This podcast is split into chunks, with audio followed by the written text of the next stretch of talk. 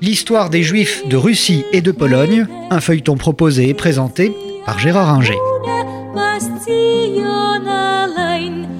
Le XVIe siècle, nous l'avons dit, a été l'âge d'or du judaïsme polonais et de la Pologne en même temps du reste.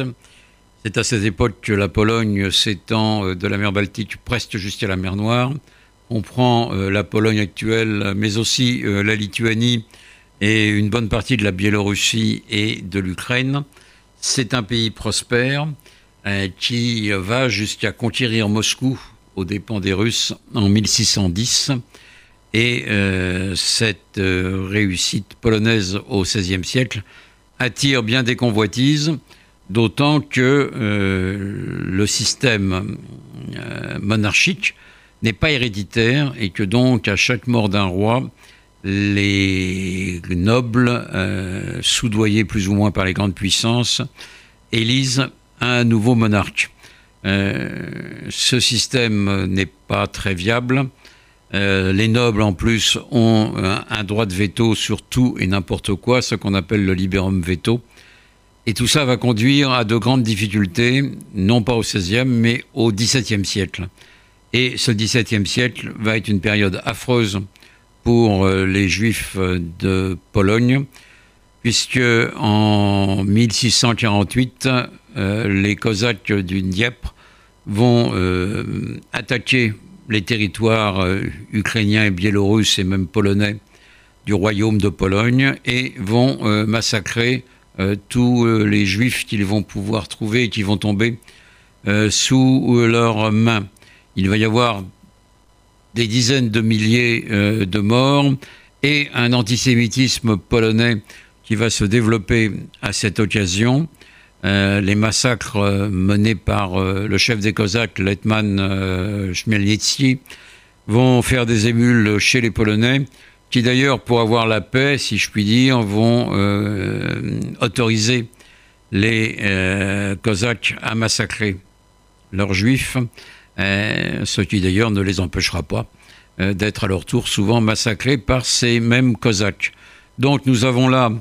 une période très sombre euh, qui va désorganiser euh, le euh, judaïsme polonais et qui va entraîner des vagues, non pas encore des migrations, mais en tous les cas parfois des migrations dans les villes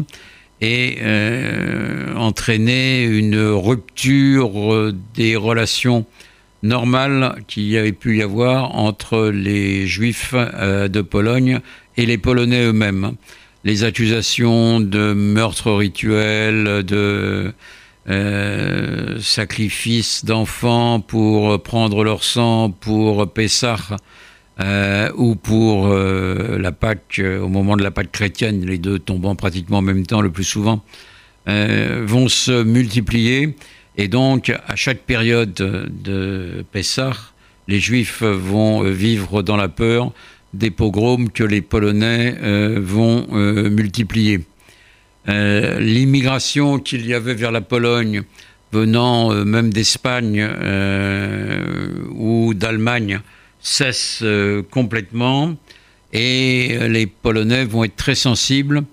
à la fin du XVIIe siècle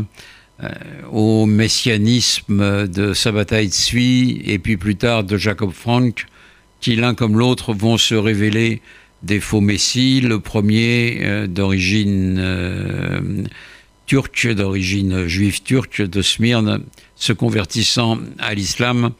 et le second, le second d'origine polonaise, se convertissant au XVIIIe siècle, lui, euh, au christianisme,